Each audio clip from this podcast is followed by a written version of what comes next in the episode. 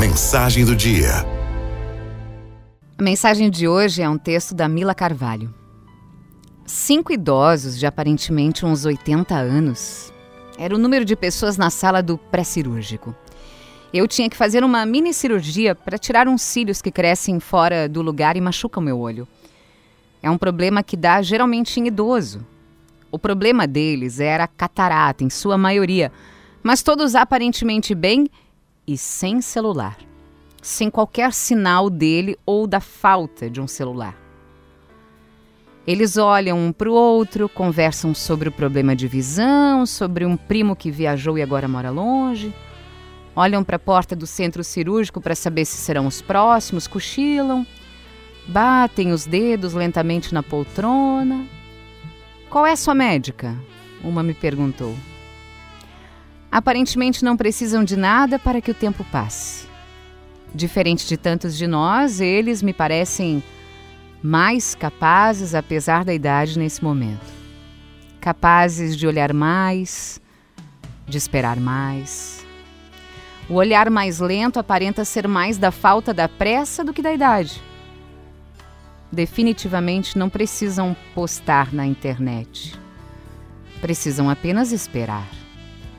Esperas que já devem tanto ter vivido próprias da vida, esperar o filho nascer, uma espera do tratamento de uma doença, de reencontros, da superação da morte de alguém querido, da hora da cirurgia. A espera que faz parte da vida e hoje me pareceu menos custosa e amarga para as pessoas que estão há bem mais tempo vivendo nessa vida algum sentido deve ter. Larguei um pouco o celular nesse parágrafo para tentar achá-lo. Meu pai tem falado desse sentido, do mundo acontecendo enquanto a gente espera. O não fazer nada, apenas viver a realidade. Meu pai fala muito sobre isso. Ele senta aqui no sofá da sala e fica vendo as coisas acontecerem com os netos, pega um livro, escreve um bilhete de algo que ele tem para fazer.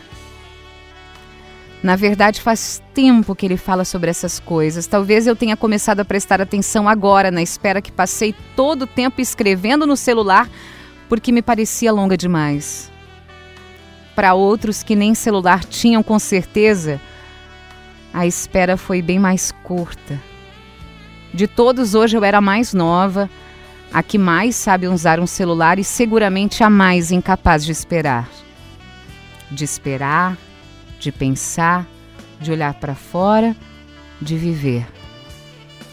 Ah, as gerações passadas. Nós com tanto conhecimento, mas eles com aquilo que mais almejamos: a sabedoria, a paciência para esperar. Estou finalmente começando a entender, Pai.